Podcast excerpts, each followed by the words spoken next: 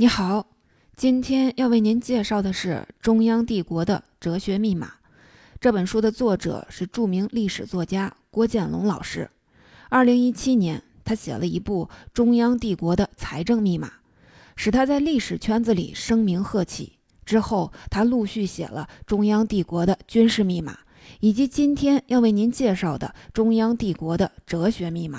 这套密码三部曲给我们提供了一组从经济秩序、军事秩序、精神秩序重新理解古代中国的视角。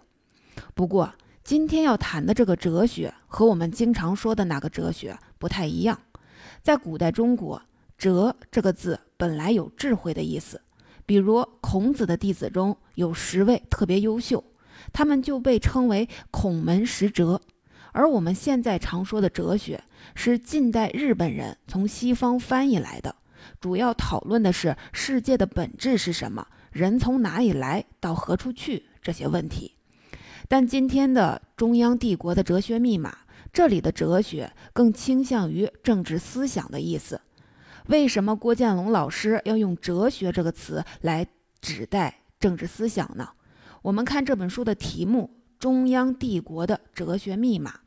这里的哲学特指中央帝国的哲学，也就是古代中国的哲学。郭建龙老师认为，在古代中国，哲学与政治统治有不可分割的关系。古代中国的哲学首先要回答的是政治问题，解完政治问题之后，才会延伸到其他领域，产生出新方向和新内容。那古代中国最重要的政治问题是什么呢？古代中国历代统治者面临的最大问题就是皇位如何坐得稳。只建立经济秩序和军事秩序还不够，要想让百姓和百官打心底里敬畏自己，还需要建立一套精神秩序。这就是中央帝国的哲学密码要讨论的问题。试着归纳一下。这本书提到的哲学密码主要包含三个要素：基础是君权天授，核心是儒教主导，巩固靠官方教化。虽然说皇位如何坐得稳是每位古代帝王都要面临的问题，但不同时期具体情况有所差别，有的时候同样的问题还会反复出现。所以，郭建龙老师提出，这套哲学密码在古代中国政治思想史中会呈现两个变化周期。第一个周期是从西汉开始到隋唐，第二个周期是从宋代开始到清代。这本书的内容非常丰富，由于时间关系，我们选择把汉代作为典型案例，具体分析哲学密码的三个要素。古代中国的其他历史时期，我们放在历史维度中进行类比观察。如果你想了解更多的内容，推荐你花点时间翻看原书。第一部分提到中国哲学，我们首先想到的应该是春秋战国时期的诸子百家，儒、墨、道、法、阴阳各大流派竞相争辩，灿烂夺目。这是任何一本讲中国古代哲学的著作都要大书特书的。但是，打开这本中央帝国的哲学密码，我们会发现，第一章竟然直接跳到了汉代，也就是说，先秦哲学被完全舍弃了。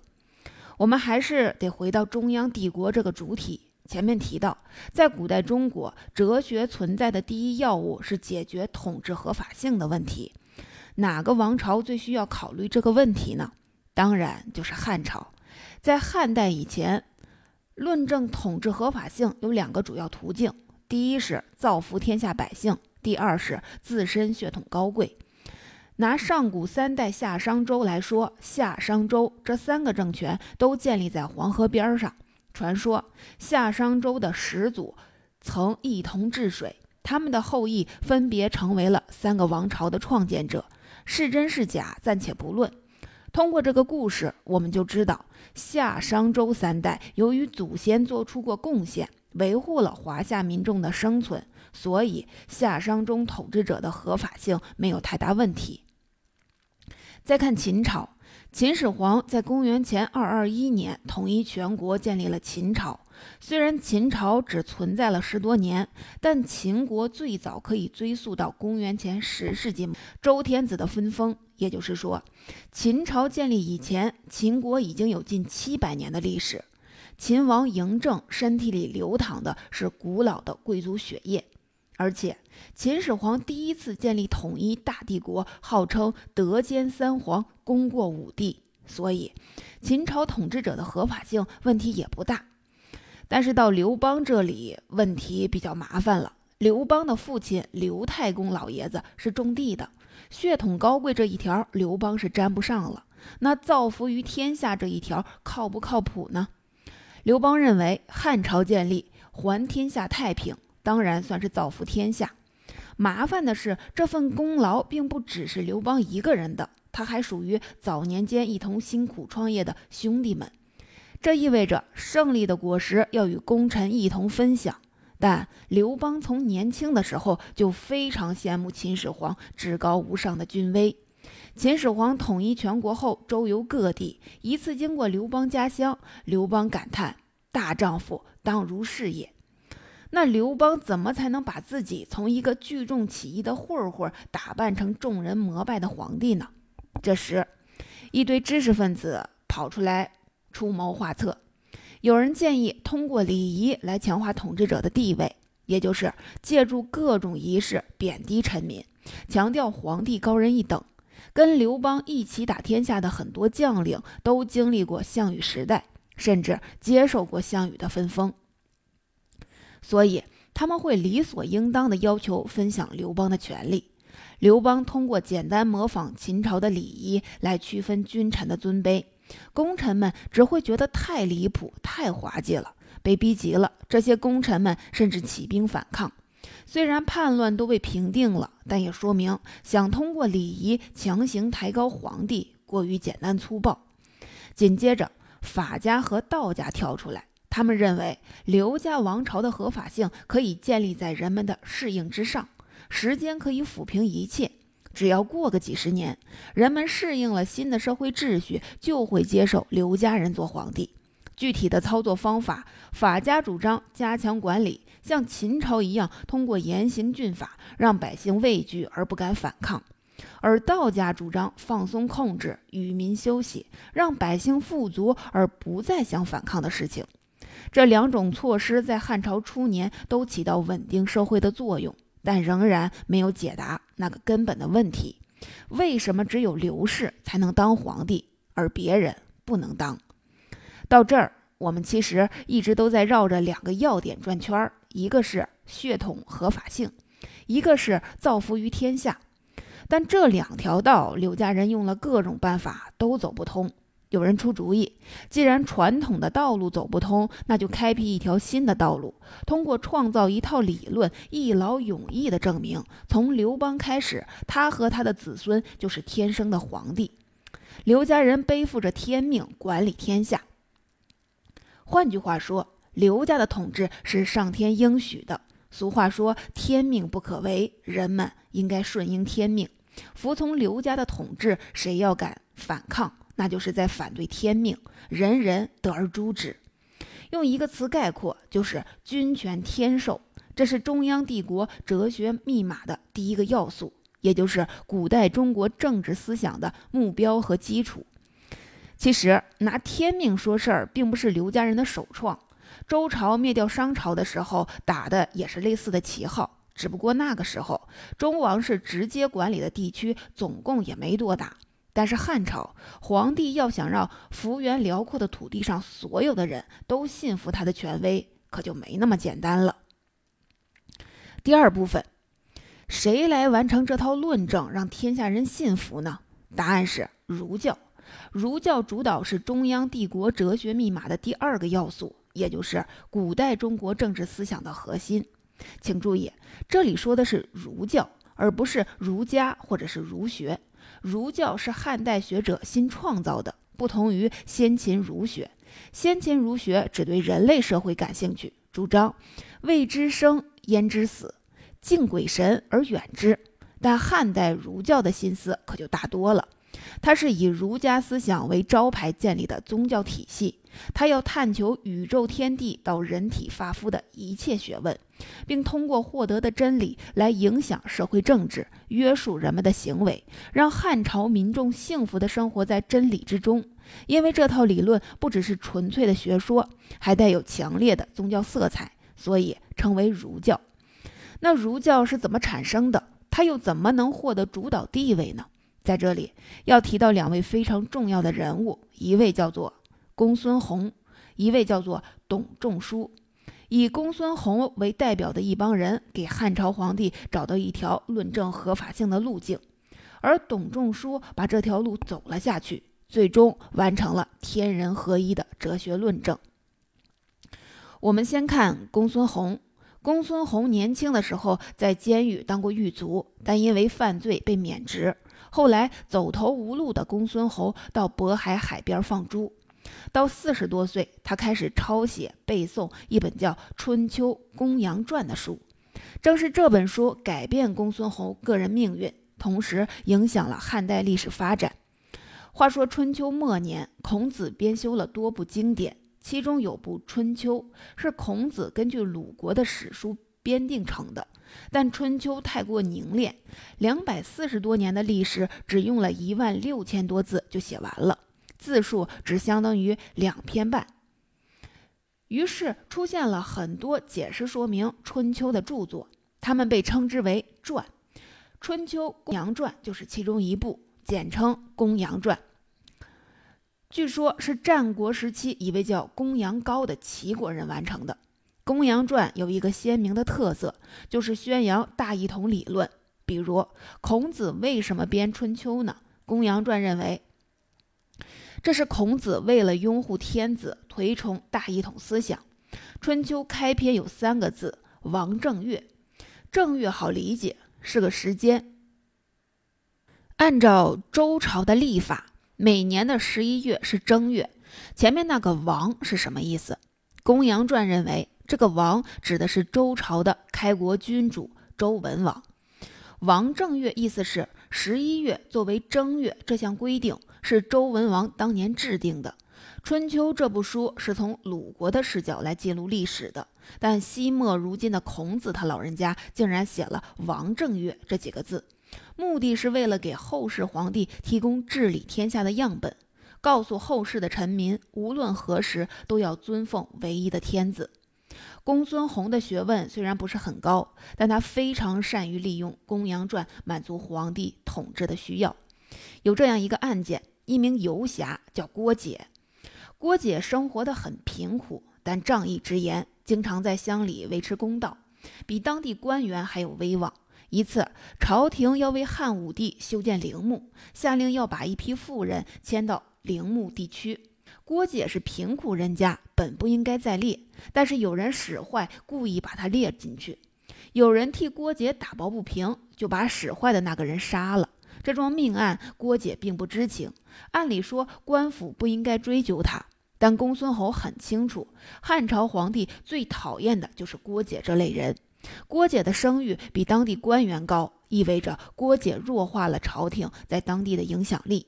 于是，公孙弘引用了《公羊传》中诛首恶的精神。杀人的事情虽然郭解不知情，但这个恶果是因郭解而产生的，他就是首恶，必须被处死。因为对《公羊传》的活学活用，年近七十的公孙侯受到汉武帝的赏识。他在六的。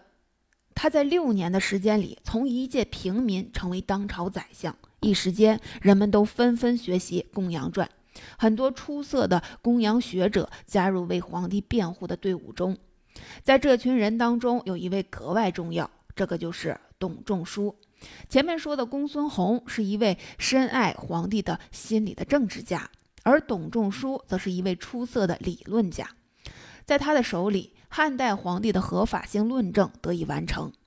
董仲舒写过的一部叫《春秋繁露》，他原本也想模仿《公羊传》，通过注释《春秋》帮汉代皇帝说好话。但董仲舒东一扫帚，西一耙子，把这部作品写成了杂谈，内容非常庞杂，所以《春秋繁露》也可以被称为《春秋杂谈》。如果论文笔，他跟同时代的司马迁、司马相如相比，那绝对是三流。但汉代人却认为他的经典性远超司马迁的《史记》。事实上，《春秋繁露》在古代中国的政治思想史上的确意义重大，它标志着儒教的正式诞生。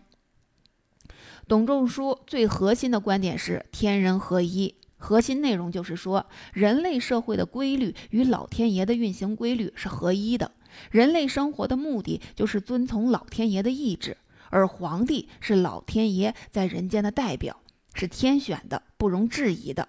人类要无条件服从。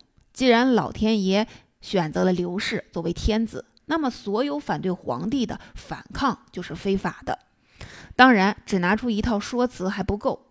董仲舒还提供了许多配套措施，比如改正肃，每年第一月叫正，每月第一天叫肃。王朝确定正肃，目的是为了强调自己的正统地位。比如夏朝以一月为正月，商朝为强调自己的合法性，把正月改为十二月。后来周朝又改为十一月，秦朝再改为十月。不过汉武帝没有继续改为九月，而是把正肃又改回夏朝的一月。直到今天，正月还是农历的一月。汉武帝的举动意在说明汉朝已经完成循环，立法以后不再需要更改了。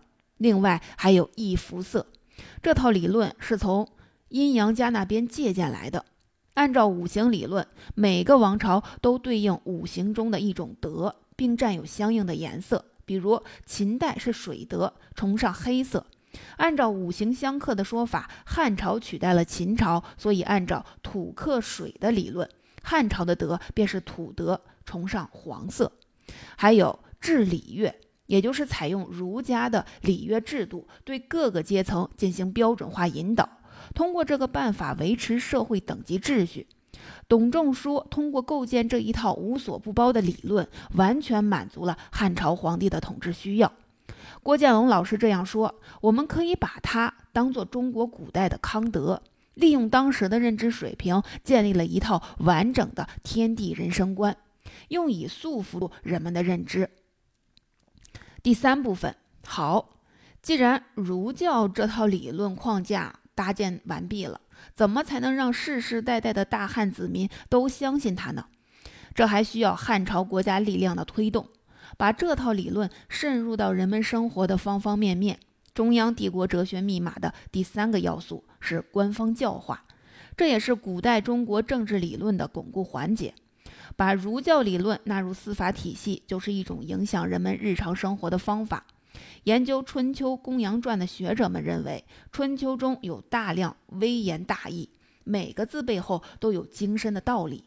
这套东西被纳入汉代司法审判，比如《公羊传》主张责之诸律，知情不报与犯罪者同罪，同时严惩首恶，还有原心定罪。断案的时候不看犯罪结果，只要意图是坏的，哪怕没有后果也要重判。这些原则听起来很蛮横，而且制造了很多冤假错案。但与死板的世俗法比起来，春秋的模糊性可以给皇帝提供巨大便利。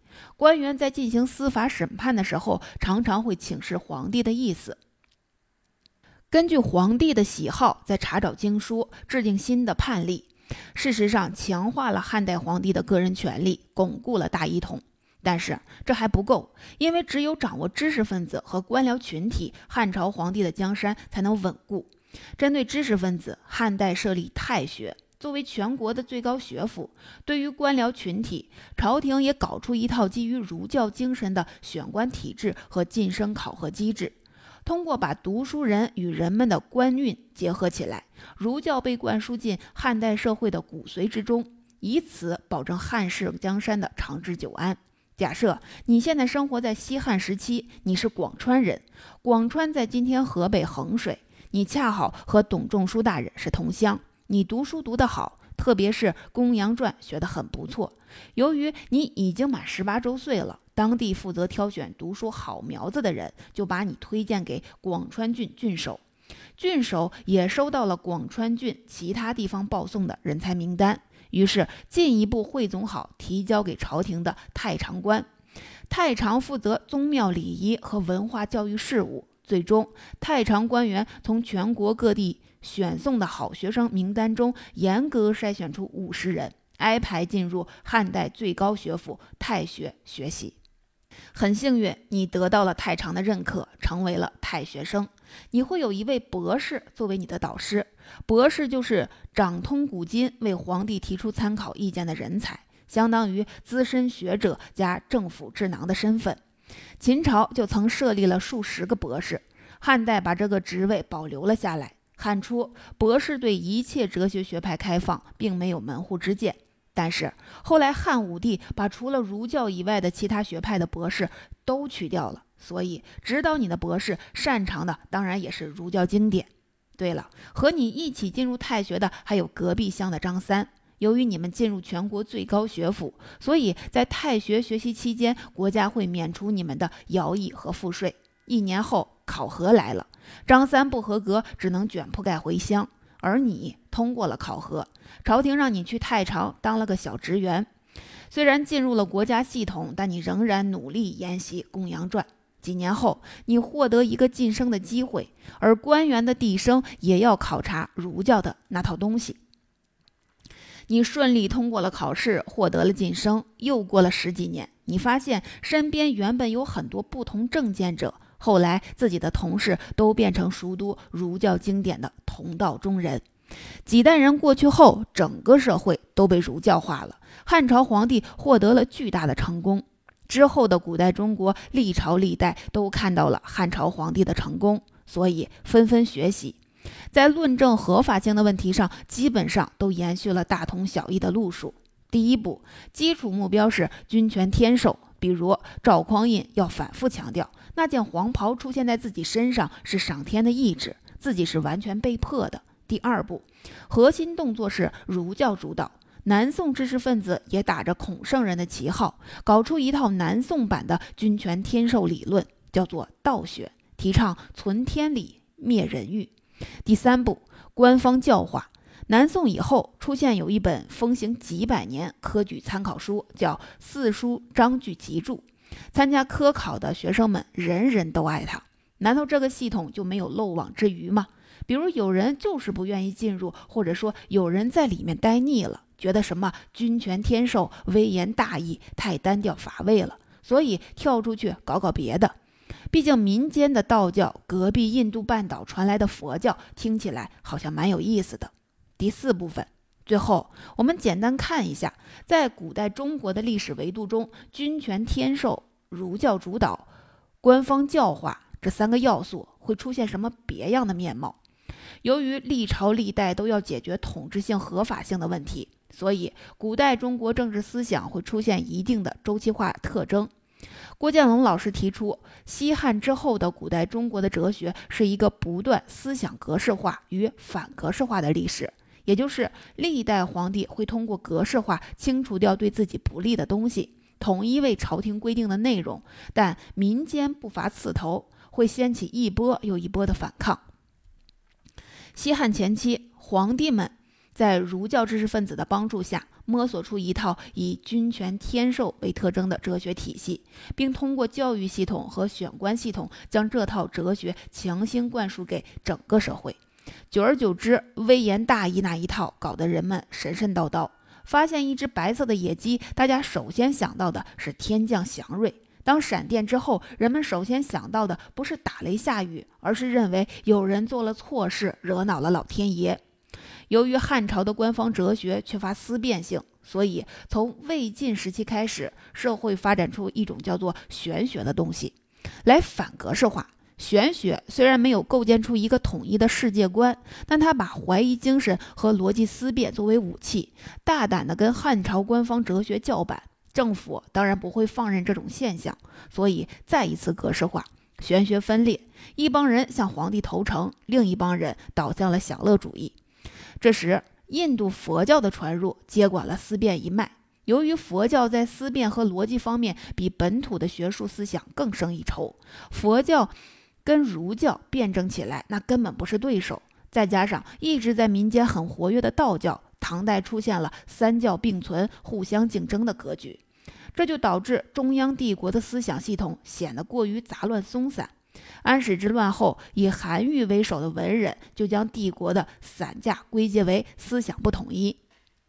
所以，宋代文人们再次追求建立统一的哲学体系，古代中国的第二个格式化与反格式化周期开始了。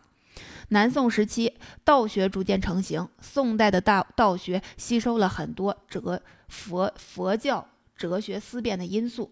它与汉代儒教的区别是，汉代儒教认为作为宇宙的天是有意志的，不听话就会被老天爷责罚；而宋代道学的宇宙真理变成了没有意志的天道，这样官方理论就不会像汉代哲学那样被轻易的戳破。从元代到明代初期，科举考试都将道学的理论树为了正统。到了明代，一次新的反格式化在民间蠢蠢欲动。人们提出要遵从内心，反对无所不在的天道，这就是心学。但心学也引发了一些问题，一些人以顺应内心为借口，堕入了享乐主义的陷阱。到了清代，由于受到西方实证主义的影响，古代中国传统的哲学体系发生了变异，人们不再对天地君臣那些空泛的大道理感兴趣，而是选择研究可以证伪、可以逻辑思辨的对象。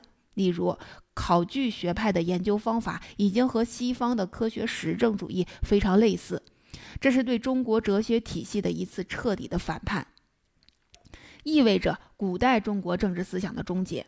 结语：回头来看，这本《中央帝国的哲学密码》给我们提供了重新认识古代中国政治思想发展的视角。统治合法性问题是古代中国历朝历代都要面对的，却也是无法彻底解决的问题，因此会出现多重的反复。君权天授、儒教主导、官方教化这三个要素影响了古代中国政治思想两千年。我们结合郭建龙老师的另外两部《帝国密码》来看，了解中央帝国的建立和维系，不仅要看懂财政密码和军事密码，也要看懂哲学密码。和平时期，财政维系帝国的运转；战乱时期，军事重建帝国的秩序。而无论是和平还是战乱，政治哲学都是塑造中央帝国两千年历史的精神粘合剂。